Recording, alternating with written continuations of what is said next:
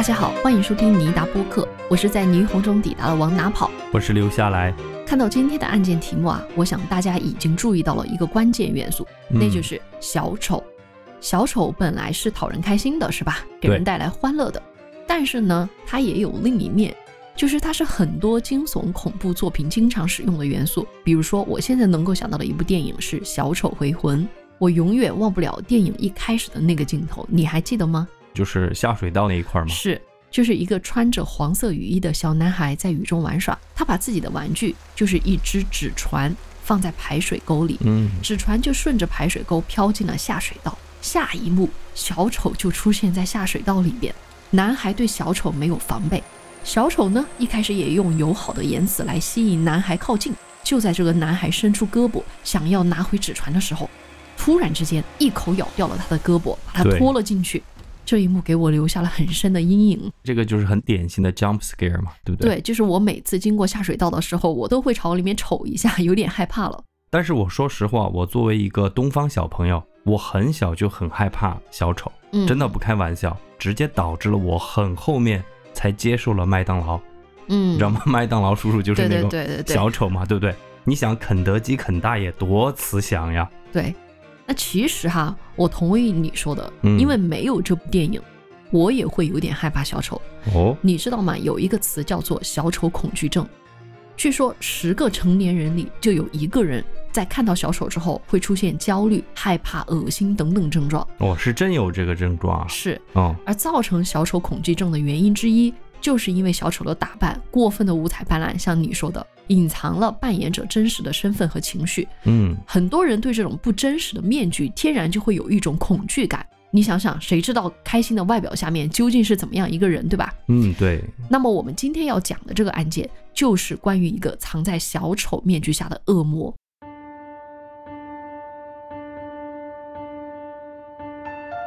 案件是发生在美国佛罗里达州的惠灵顿镇。这个小镇呢，被称为美国的马都，因为每年这里都会举行大量的马术活动，包括什么冬季马术节、国际马球季等等等等。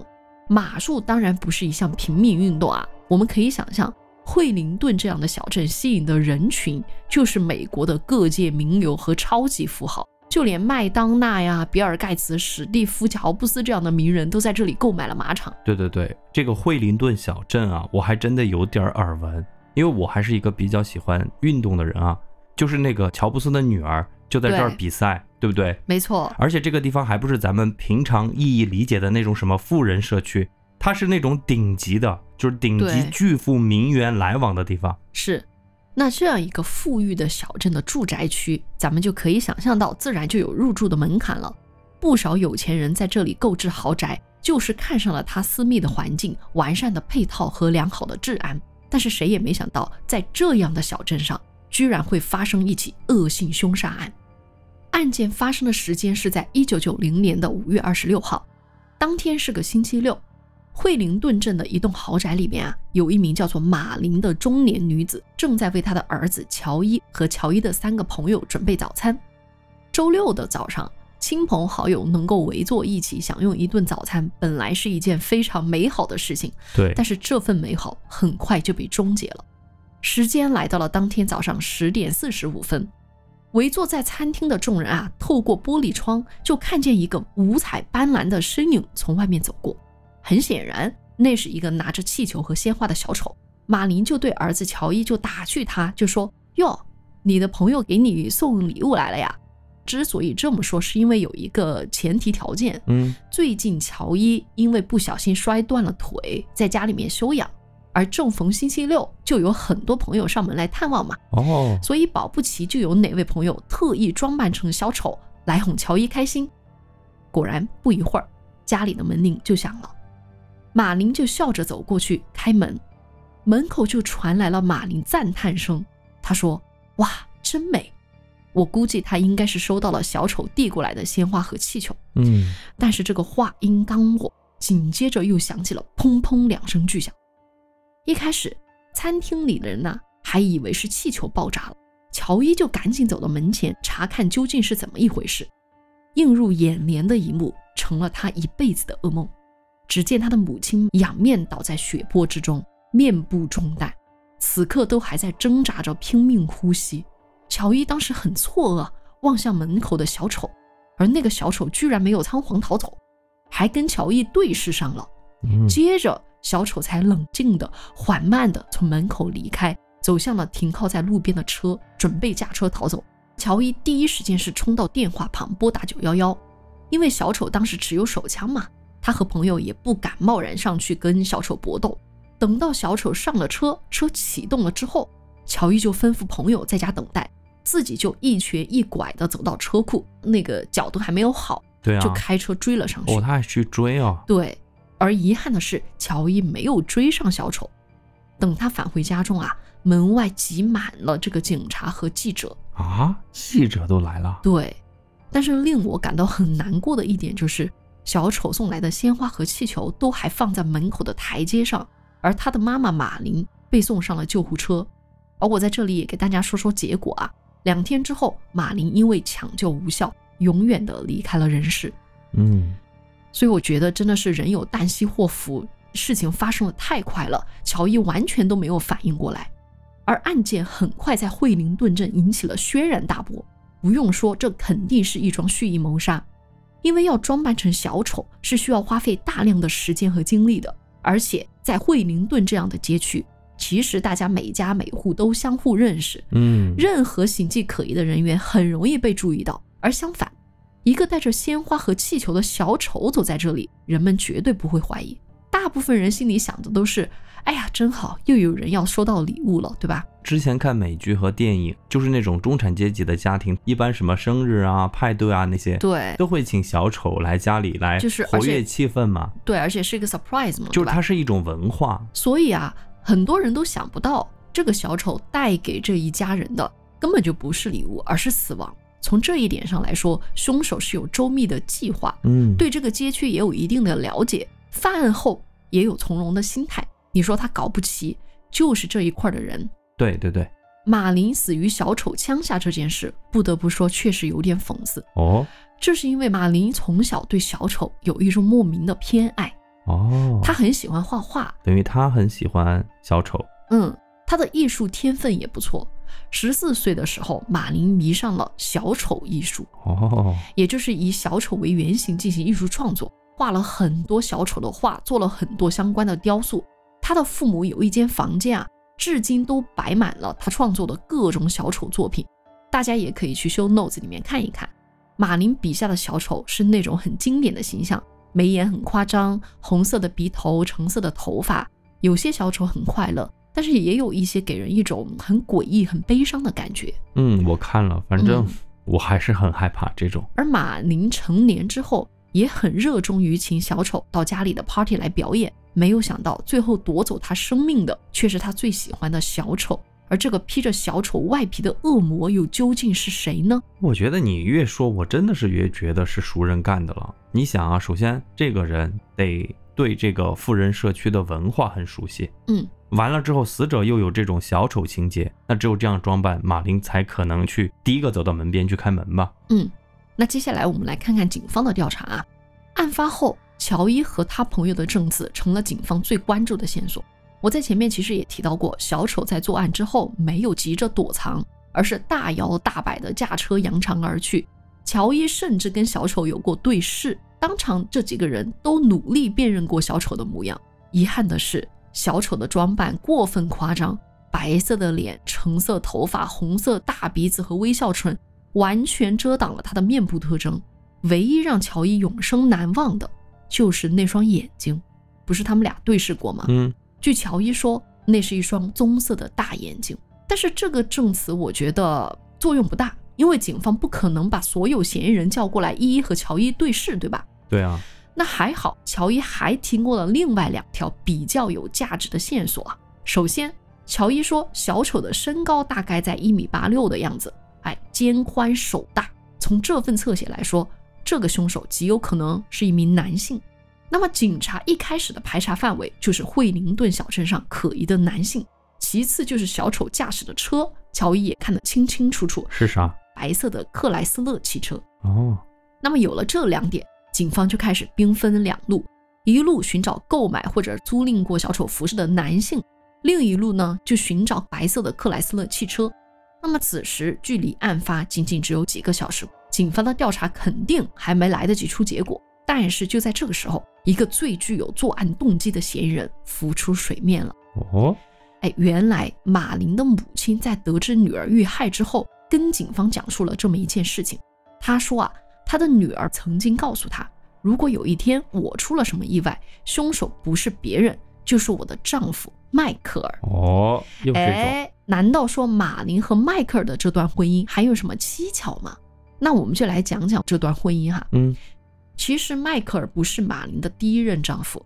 马林出生于美国密歇根，他在十五岁的时候就跟一个叫约翰的男人在一起了，而且当时两个人就有了自己的第一个孩子，取名叫做小约翰，就跟父亲同名嘛。嗯，我觉得很奇怪啊，不知道什么法律，十五岁就可以结婚生子。但是没过多久呢，他们的第二个孩子也出生了，他就是我们前面提到过的乔伊。哦，马林为人友善体贴，喜欢做饭和艺术。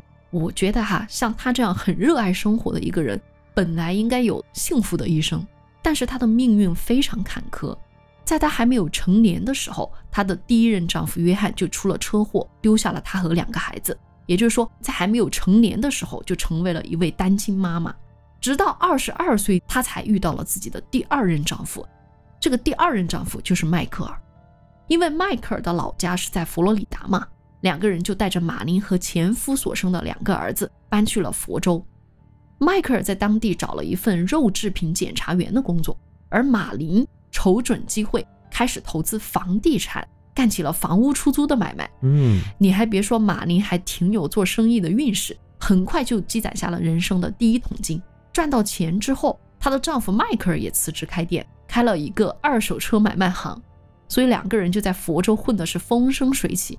到了一九八零年，马林管理的房地产一共有二十多处，而迈克尔的二手车生意也运转的不错。嗯，瓜子二手车和那个链家贝壳是吧？对对对，两人基本上是实现了财务自由了。他们就在惠灵顿镇购置了一处豪宅，一家四口就开始享受生活。嗨，这一家四口可真的是实现了房子、车子和票子哈。对。但是搬到豪宅之后，夫妻俩的生活方式反倒背道而驰。嗯，马林的房地产生意就由他和两个儿子共同管理，他们仅仅靠着收租金，生活也能过得相当奢侈。而马林的性格很开朗，很快就融入了当地的富人圈，经常跟街坊邻居姐妹们一起开 party，参加各种会所的活动。但是迈克尔这个人的性格更加偏静一些。他就不喜欢和当地人走太近，也融不进那个富人的圈子。他有他自己的爱好，他喜欢干嘛呢？赛马、赛车、开飞机，而且还拥有自己的私人飞机。当然，他这个爱好也不是我们普通人能够承 承受得起的哈。不管怎么说，他从来不喜欢去参加妻子的聚会。反正一个 I 人，一个 E 人嘛。对。那么案发之后，警方在走访街坊邻里的时候，大家都会说，他们夫妻俩。表面上是很恩爱，但是看得出来各玩各的。只不过说当着人前，马林可能稍稍给丈夫一点面子，装作这个家庭和睦的样子。一直到了一九八八年，灾难又再次降临在马林的身上。她的大儿子小约翰和她第一任丈夫约翰一样，死在了车祸当中。哇，好可惜。嗯，而经历这次重创之后，马林和迈克尔就开始总是爆发争吵。他们富裕生活的表现下，其实是危机四伏。从案发前半年开始，马林就怀疑丈夫迈克尔有了外遇。这一点啊，她曾经对她的母亲表达过，她就说：“我想跟迈克尔离婚，但是我又害怕，就如果我发生了什么意外，那就是迈克尔干的。”而且说这句话的时候，马林的语气不是那种闹着玩或者赌脾气。当马林真的出事之后，她的母亲啊，立马把矛头对准了迈克尔。这至少是一个动机吗？对。那迈克尔究竟人在何处呢？案发的时候他不在家，那么警方就带着怀疑来到了他的二手车公司，公司里也找不着他人，那警方也不能白跑一趟啊，于是就开始询问迈克尔的员工，没有什么线索可以提供。而在这个过程当中，有一个女人的名字被频频提起，这个名字叫希拉。据车行的员工说，迈克尔和希拉交往过密。两个人虽然没有明说啊，但是有眼睛就能看出来，他们绝对在搞婚外情。看来这个夫妻两个人的事儿真的是连这么多外人都知道了。对，迈克尔从来没有隐瞒过他跟马林之间的矛盾，因为有一名迈克尔的雇员就跟警方说了这么一段话，和马林母亲的证词简直是如出一辙。这名雇员就告诉警察说，迈克尔不止一次在店里公开叫嚣，就说有谁可以帮助我摆脱马林，那谁可就发了大财了。嚯，哎，有一次哈，他吵了架，就在店里大发脾气。当时直接公开招标，说愿意出一万美元，找人把马林给弄死。哎呦，我觉得讲到这里，我们不难推测出迈克尔的杀人动机，那就是为了摆脱妻子和情人在一起。但是我深入调查之后，我觉得那不是唯一的理由，甚至不是最重要的理由。有一句话是这么说的：说谋杀案发生后，谁获益最大，谁就是嫌疑人，对吧？而马林死后，迈克尔成了房地产生意的合法继承人。所以我觉得马林既然想跟他离婚，为什么不敢？是因为离婚之后这个财产的问题。如果迈克尔是嫌疑人，财产才是他最根本的杀人动机。我觉得就是情杀加财杀双重的一个动机。嗯，那么除了动机呢？迈克尔也有作案的客观条件。既然他是做二手车生意的，神不知鬼不觉搞辆车也不是什么难事儿，对吧？再加上他的身材高大，也符合乔伊对嫌疑人的一个侧写。那么此时呢？警方就把迈克尔作为了首要嫌疑人。至于他的情人希拉，在中间到底扮演什么样一个角色，当然还待调查。那么警方很快找到了迈克尔的人，对他进行讯问。出乎意料的是，迈克尔居然提供了强有力的不在场证明。在案发时间，迈克尔和一位朋友一起开车前往了赛马场，所以他并不具备作案的机会。那迈克尔的作案嫌疑就暂时被排除了。而案件在此时此刻也迎来了最意想不到的转折。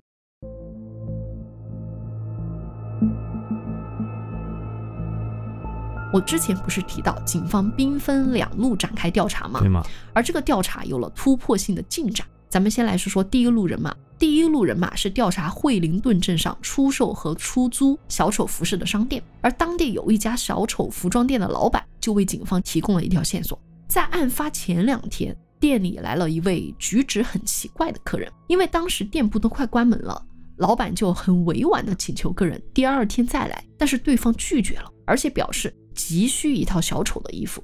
当时客人使用现金支付买了全套的小丑衣服，而这位奇怪的客人长什么样子呢？据这个老板描述，那是一名女性，身高一米七八，大高个儿啊，长直发，发色为巧克力棕。另外，特别引起警方注意的就是那名客人长着一双棕色的大眼睛。嗯哼，那得到这个信息之后，警方就开始考虑另外一种可能。他们想，凶手会不会是女性呢？因为乔伊的证词，哈，警方一度是完全排除了女性作案的可能。但是，夸张的小丑服饰加上过度的惊吓之下。乔伊有没有可能对凶手的身形做出了一个错误判断呢？嗯，因此警方又重新把女性纳入了这个嫌疑人的范围。而这个思路一打开，嫌疑人的身份呼之欲出了。因为小丑服饰店老板所描述的这名女性和迈克尔的情人希拉惊人的相似，警方甚至把照片放在这个老板的面前，请求老板进行辨认。而老板指认的其中两名女性可能是当天晚上的这个顾客，其中一名正是希拉。你说这巧合度是不是也太高了？对呀。除了调查小丑的服饰，警方对鲜花和气球也进行了调查。根据商品的型号，警方定位了当地一家超市，而超市的店员也提供了相关线索。就在案发前一个半小时，有一名女性从他们家超市购买了鲜花和气球，同款的鲜花和气球。而这名女性也是长着深棕色的头发和眼睛。后来经过店员的指认，这个人就是希拉。嚯！那么说完了第一路警方的调查，咱们来说第二路。第二路是干嘛呀？在镇上寻找对涉事的白色克莱斯勒汽车。很快车被找到了，在一个废弃的停车场。警方在车内提取到了两种毛发。第一种呈现橙色，第二种是棕色。当然啊，当时的 DNA 技术就不成熟嘛。一九九零年，警方无法确认毛发的具体成分，也没办法做 DNA 的提取和认证，他们就只能从小丑服装店买来了一个假发，然后跟这里提取的橙色头发对比，就确认了白色车辆上的橙色毛发就是小丑的假发。另外一个棕色的毛发，哎，警方做了毛发认证，通过对颜色、长短、毛干断面、色素颗粒等等分析，确认为人类的毛发。而我之前不是提过谁长着棕色的头发呢？希拉。希拉。那有了这些证据，警方就申请了对希拉家的搜查令。在希拉的衣柜里，警方也发现了橙色毛发。同时呢，他们在希拉的家收集了他的头发和车辆上的头发做对比。虽然没办法像 DNA 技术一样得出百分之百的确切的判断，但是呢，警方给的结论也很能说明问题，就是希拉的头发和车辆上的棕色头发特征是一致的。嗯。那警方没有想到，原本迈克尔才是第一嫌疑人。那么这么一番调查之后，反倒把希拉给查出来了。警方就进一步调查了希拉的背景，这才发现这个人原本也不是什么善茬。希拉能跟迈克尔相识，是因为他是迈克尔车行一名拖车司机的老婆。这个司机名叫理查德，而理查德这个人也不简单哦。他曾经是三 K 党的成员，是有黑道背景，所以有了这个理查德的支持，希拉就在当地干起了二手车回收生意。哦，等于他也是搞二手车、倒腾二手车的。对，你知道要做二手车生意的人，你没点手段还真不行。咱们最近不也遇到了老赖嘛？之前卖这个车，对吧？对，扬言说要把我们告上法庭，所以你这个二手车这个东西，买卖双方很容易出现一些矛盾。那希拉的性格相当泼辣。而且他随身携带一把枪，即使遇到老赖，他也是敢说敢做，在这个行业还是挺出名的。哦，我查阅资料的时候，还有看到一个传言，就是说希拉、迈克尔和理查德一开始是组成了一个三人小队，专门讹人的。他们的手段就是说，希拉假扮妓女，跟人约在汽车旅馆。但是这种情况下，你知道约的人嘛，肯定会开车来，毕竟是汽车旅馆嘛，而且比较偏远，对吧？而等对方进入房间。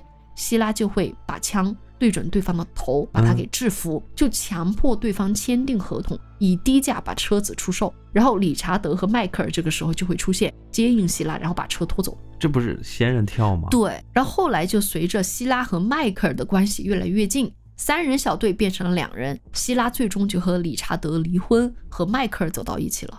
啊，哎，两人虽然没有公开关系，但是俨然是以夫妻的方式相处。当然哈，这种小道消息咱们也不知道真假，无从考证。至少我从中获得了这么一个信息，就是第一，希拉有枪，嗯；第二，他敢做这种杀人放火的事情。觉得现在我更加明白马林为什么给他妈妈说那句话，就是如果我真的有事儿，那肯定是迈克尔他们干的，对不对？对，因为因为这简直就是一个黑帮组织啊。没错。那讲到这里呢，我想大家就会认为警方掌握的证据已经足够充分了。可以对希拉进行逮捕了，嗯，但是我想告诉大家，警方其实没有这么做，甚至迟迟都没有行动，嗯，因为这个案件还有疑点没有解。第一点就是杀害马林的枪支，也就是凶器。包括凶手穿戴过的小丑服饰，在案发后一直没有能够找到，而这是最关键的一点，因为在当时你要说什么是铁证，铁证就是凶器上留有的凶手的生物痕迹，比如说指纹。对对对，因为这个跟我们刚看那个三大队一样，那个九十年代你得有口供、证物、人证这么一个一个一个圈，对不对？对。现在只要 DNA 在，零口供，OK，可以定你的罪。是的。所以当时呢，这是最关键的一点，因为没有这个凶器，嗯啊，那么凶手就很有可能做辩驳。对。第二点就是乔伊的证词，因为乔伊始终认为凶手是一名男性，而他的侧写跟希拉的身形不符。是不是这小子他主要是觉得那个，因为你刚刚描述一个身高很具体，一米八六，就他就觉得很高。是。哦。第三呢，就是感性吗？乔伊在案发后。和迈克尔一起上了一个广播节目，嗯，目的是帮助迈克尔洗清嫌疑。在节目当中，迈克尔当然完全否认他自己跟马林的死相关，而乔伊对于警方怀疑希拉就表现得很惊讶，他就向公众喊话，就觉得凶手就是一名男性，应该不是希拉。那这么一来，由于警方本来就没有铁证，乔伊的证词又从侧面为希拉洗白了。再加上公众受到媒体的影响，对警方一时之间也没有充足的理由怀疑希拉。那案件讲到这里，你觉得这个到底怎么回事呢？我觉得希拉肯定跑不了，就因为这么多证人都能证明说你在案发前有租过小丑的服装，然后买过什么气球之类的东西，嗯对不对？对。那你总得告诉警方你用来干嘛。但是我觉得这个很好说，就是什么装扮自己啊，嗯或者怎么样。他当天其实有说口供，就是警方有问案发的时候你在哪儿，嗯，然后呢，他就说我是去收二手车的途中，但是没有任何人可以给他作证，所以这是一份无效的不在场证明。但是警方又拿他没有办法，嗯，嗯，那其次，我觉得，我觉得马林的儿子乔伊，他对凶手的侧写可能没有什么问题，作案的也有可能是个男人，对不对？嗯只是说主谋可能是希拉，你觉得会是迈克尔吗？可是迈克尔又有有不在场证明嘛？我觉得不一定是迈克尔，但哦是迈克尔一定知道。嗯，我是觉得说希拉应该是主谋，迈克尔应该是知道，甚至就是迈克尔提出让希拉去做这个事儿，嗯，我说而他们俩都是主谋，而乔伊看到的可能不是迈克尔，只是一个只是一个他们请的第三方的一个人。哦，因为他们有黑帮组织，我觉得要找一个亡命之徒应该不难，给一万嗯美元嘛。嗯，哎，有这个可能，因为我后面会给大家讲到这件事情。其实佛州警方是确信案子就是迈克尔和希拉犯下的，因为围绕这两人的间接证据实在是太多了。对，除了我上面提到的一些线索，警方还查到涉事的汽车，白色的那个汽车就是迈克尔车行的一名员工从另外一家二手车行偷过来的。哦，你说怎么可能有那么多巧合？对呀、巧嗯合碰上巧合，偏偏遇上偏偏。对，那么警方虽然心知肚明，但又拿两个人没有办法，最后就干脆采用了迂回战术，用其他罪名逮捕了迈克尔。因为随着调查深入嘛，警方就发现迈克尔的车行存在欺诈行为。对啊，他不是卖二手车的嘛，居然调里程数。你知道吗？就是把里程数调小一点，这样车子就能多卖钱，以此来欺骗消费者。最后查到他有四十三项欺诈罪，最后迈克尔因为诈骗罪被判入狱九年。迈克尔在入狱前接受了媒体采访，他在采访中就表示，杀害马林的人绝对不是他，最有可能的其实就是他们二手车行遇到的不讲理的顾客，就比如说因为回收的价格过低，然后顾客心生不满，动了杀机。那关马林什么事儿呢？他就说为了报复嘛，就把马林给杀死了。哦那现在警方就反过来说，怀疑他用这种诈骗这种莫须有的罪名逮捕他，他觉得他自己反倒成了马林案的受害者了。而到此，马林案就成了悬案。乔伊在母亲死后呢，就染上了酗酒、嗑药的毛病。作为马林案的直接目击证人，很长时间都没办法从阴影里走出来。嗯，每一年他的母亲忌日那天，他都会到坟前和他母亲说说话。时间一天天过去了，乔伊也肯定是在脑海里不断的复盘。他的心情虽然很绝望，但是脑子好在是越来越清晰了。嗯，他终于理清楚了当年的线索，得出了一个结论：哦杀害他母亲的凶手应该就是希拉，啊，迈克尔应该也是那个共犯。他怎么又得出这个结论了呢？嗯，就是不断不断的过以前的事情。当他的心情有所平复之后，当然就会觉得啊，以前好像有些细节确实印证了一些不对的东西。所以我觉得从你的讲述来说，就是乔伊在接受采访，就是那次上节目，我觉得那次有点乌龙，对，就帮了一个倒忙。他这个时候才明白又有什么用呢？对吧？嗯，而自从迈克尔入狱之后，希拉呢就从惠灵顿镇彻底消失了，没人知道他去了哪儿。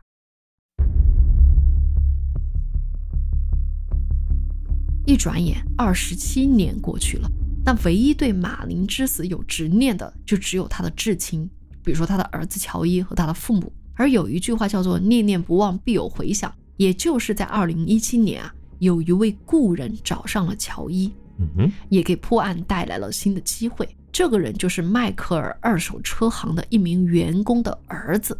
哇，这个关系，哎，他为啥找乔伊呢？是因为他的父亲在临终前告诉了他一个秘密。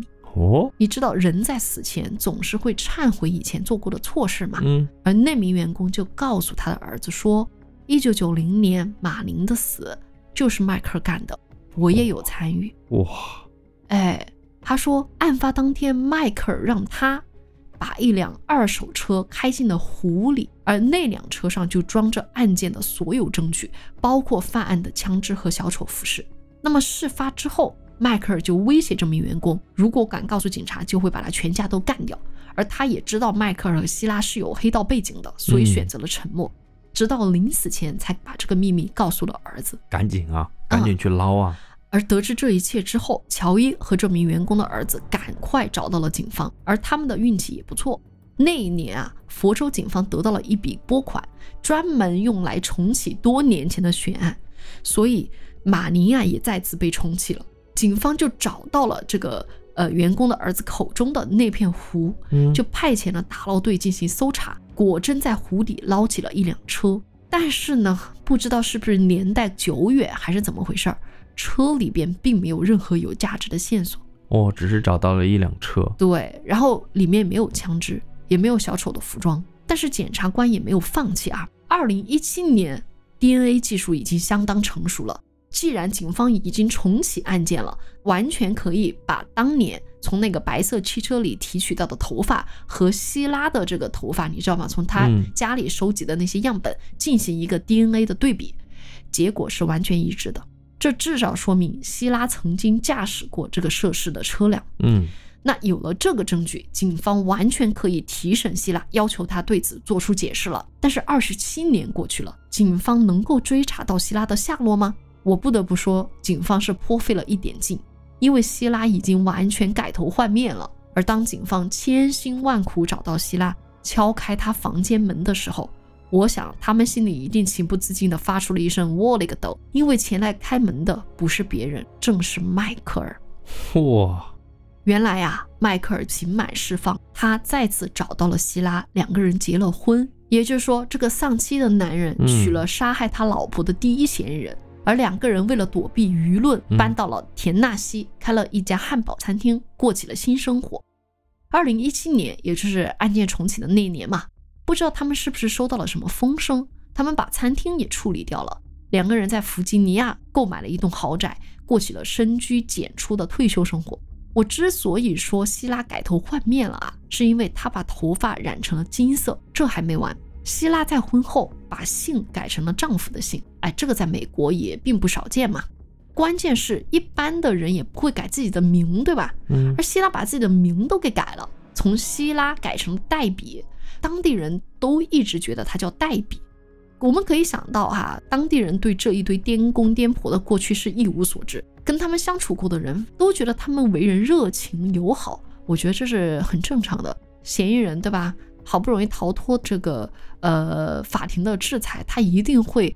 假装自己的性格是完全不一样的，但是这种性格在不经意间一定会暴露他的真面目。像我们今天看三大队就是一样的，你嫌疑人你你隐藏的再好，你从一个对你从一个这个杀人犯假装自己是老实人，过了那么十几二十多年，但是某一个瞬间你一定会爆发自己这个心里面戾气的那一面，对吧？而这个希拉也曾经出过马脚哦，那一次就足够把我给吓死了。咋了？是这样的，就有一次，希拉和迈克尔他们在他们的那个汉堡餐厅举办了一个 party。那天呢，希拉喝醉了，他就告诉餐厅的员工说他曾经杀过人，而且还成功逃脱了。当时餐厅的员工也去网上搜索了一下，就知道了迈克尔的妻子曾经死于这个小丑手上这这样一件事情。我估计他们心里有数啊，只是不敢声张。恐怖的事情就来了啊，在当年的圣诞节派对上。希拉竟然打扮成小丑，出现在员工面前。我我觉得这员工的心态会是怎么样子的？员工直接裂了，我觉得。我觉得这个是很嚣张，因为本质上这个人还是一个坏胚子。哎，反正就是原形毕露吧。嗯。那么，二零一七年九月二十六号，有了之前那个 DNA 的对比，嗯，希拉和迈克尔就在驾车外出的时候被警方逮捕了。希拉在被捕时的第一句话是：“你们也会逮捕我丈夫吗？”你说说，这还不说明问题吗？对吧？嗯。而被拘捕的时候，警方就为希拉拍摄了面部照片，在照片里面，希拉还对着镜头甜甜的笑。哎，我大家是不是都恨不得警方立马以这个一级谋杀罪指控希拉？嗯。其实警方一开始也是这么打算的，但是由于案件久远，警方所呈现的证据。就有的掰扯了。希拉的辩护律师啊，就找到了证据中的漏洞。哎，咱们来听听啊。他说，凶手做事有条不紊，从谋杀到逃离现场表现的沉着而淡定。显然这个人是有过前科的，而希拉从来没有扯上过关系。从这一点来说，警方只是为了给希拉定罪，忽略了其他的可能性。有可能是其他有过犯罪前科的人。我觉得前面说的不对，后面的有可能，就是嗯警方确实一开始就是认定希拉，对就排除了其他的任何可能。嗯，第二个点啊，就是老一套了，知道吧？嗯指责警方操作不当。哦，哎，律师就认为佛州警方的表现过分的马虎，逮捕希拉就是为了急着给这桩著名的悬案结案嘛。但我觉得其实律师也不是空穴来风，就警方的马虎也体现在很多方面，人家是真的能拿出来东西。嗯，就比如说警方当年保留证据的方式。证据袋呀、破破烂烂的就这么随意堆放着。从证据袋的破口处，还可以看到当年警方用于做对比的那个小丑的假发。你说这么重要的证物你都没有好好保存，你足见警方在工作中有疏忽大意的一面。那以这种方式得出的证据，怎么可以作为指认谋杀罪名的证据呢？还有一件事情，我觉得也是挺无语的，就是警方居然把当年目击小丑作案的证人的证词都搞丢了。啊，哎，总之就是很多乌龙。因为时间久远，程序不规范，我觉得也挺常见的。对，但是因为这是人命案嘛，如果你的证据链不严谨的话，确实会被律师逮着攻击，也没办法。当然，也许各位会觉得，那车上发现的毛发都做了测试了，这还能有假吗？律师在这方面也有的辩呀，他就认为说，二十七年前警方提取车辆上的毛发时，程序不合理。他觉得你车辆就停靠在废弃的停车场，而那个停车场离那个希拉所工作的二手车也有一点近，嗯，那么希拉也有可能上过这辆车啊，他是本来就是收二手车、收废车的，万一他看到这辆车，他坐上去有什么问题呢？明白。所以啊，律师就觉得这个证据并不能说明任何问题，唯一能够作为铁证的就是杀人凶器和小丑衣服。你除非在这上面提取到了希拉的 DNA，你才能给他定罪。奈何这两样东西根本就没找到啊！那这个案件就一直拖着，一直到了二零年的二月，在重新评估了希拉案中的所有证据之后，佛州的警方不得不接受一个可能性。就是如果他们以一级谋杀罪名起诉希拉，希拉就有可能因为证据不足被当庭无罪释放。那么到了同年的十月，又有一个关键性的证人去世了。你盘到这儿啊，其实这个案子里面的直接证据，就像你说的，没有什么。更多的证据是来自于证人的证词，比方说什么看到凶手的乔伊啊，服装店的老板，还有那个迈克尔的员工。对，如果警方连这些口供都没有好好的保留，真挺麻烦的。对，这个案子就一直到了二零二三年的四月二十五号，啊就是今年啊今年才发生的事情，终于有了一个结果了，那就是希拉签署了认罪协议。在法庭上，希拉承认杀害了马林。嗯，我们当然知道，签署认罪协议其实只是一个策略，因为这样希拉面临的刑期就会更短。其实我觉得这个策略，不管是对警方来说，还是对希拉来说，可能都是两方想要达到的。就警方也想给这个案件一个 closure，嗯而作为希拉来说，他觉得如果万一一级谋杀成立了，他可能会面临更重的判刑，对吧？所以呢，就承认二级谋杀。希拉就以二级谋杀罪被判处了十二年的监禁。由于他在狱中已经待了很多年，不久后他就可以出狱了。哦，又是这种。嗯，其实我觉得咱们还是挺意难平的，对吧？特别是迈克尔，完全就是我们明眼人都知道，他们俩在这场官司中是占尽了便宜，但是耐不住他占了便宜还卖乖啊！我觉得至少希拉在法庭上认罪，可以说是给活着的人一个心理上的安慰。嗯，但是即便是这份认罪，他们都不是很认真的对待，因为希拉的审判结果出来之后，迈克尔就在社交网络上发了一篇 po 文，他是这么写的：他说，我的妻子希拉并没有犯罪，看到他在法庭上被迫承认罪行，我真的很难过，但是他也只能这么做了，因为只有这样做，再过十六到十八个月，他就可以回家了。哇，我觉得这条波文与其说他在明面上抱怨法律的不公，实质上是公开对法律和警方发出挑衅。那么小丑杀人案，咱们讲到这儿就讲完了。嗯，其实小丑本来就带有悲伤的色彩嘛，你想想，他每天都要用夸张的表演给别人带来欢乐，但是过度假扮欢乐的角色，只会让这种悲伤和孤独放大。我明白。而小丑的犯罪化呢，就什么时候他从悲伤的角色到了犯罪化的这个角色，我们就不得不提到一个人物呢。这个人物叫做盖茨，嗯，哎，约翰盖茨，我相信很多朋友喜欢听罪案的朋友一定知道他，那是发生在七十年代故事啊。盖茨呢，毕业于名校，家庭美满，事业有成。他在业余时间加入了当地的小丑俱乐部，在各种游戏上义务演出，受到了小孩子的喜欢。但是他居然利用自己的小丑身份，引诱了很多少年跟他回家，对这些少年进行击奸和虐杀。嗯，真的，我觉得盖茨。让小丑拥有了黑暗的这一面。对，这个盖茨，他就是跟那个邦迪他们那那一个级别的变态杀手。对，而且说他，而且说他就是 Joker 那个电影的原型。嗯，对对对，你只要去上网搜，他很出名的。他在被抓之后入狱之后啊，还创作了很多画作，就是以小丑为主题的画。我也放在了 Show Notes，大家可以去看一看。我之前看到过两千年有一个调查，嗯，美国。调查四岁到十四岁的小朋友，就是你心目中记忆点最深刻的那种卡通人物是谁？那些小朋友就说两个，一个是圣诞老人，一另外一个就是小丑装扮的麦当劳叔叔。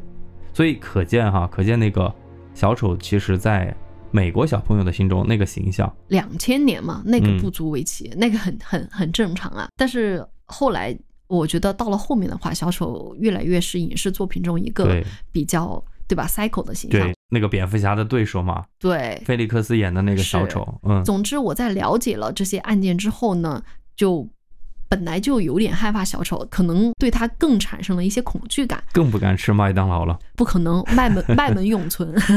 所以我特别佩服马林的父母。我在前面不是提到了吗？马林的父母至今都保留了女儿那间摆满了小丑艺术作品的房间，他们没有把人性之恶归咎于小丑。所以，就像马林妈妈说的那样，她说：“我不恨小丑，我只恨那一个装扮成小丑的人。”这就是我们今天的案件。那我们就下周再见。好，拜拜，拜拜。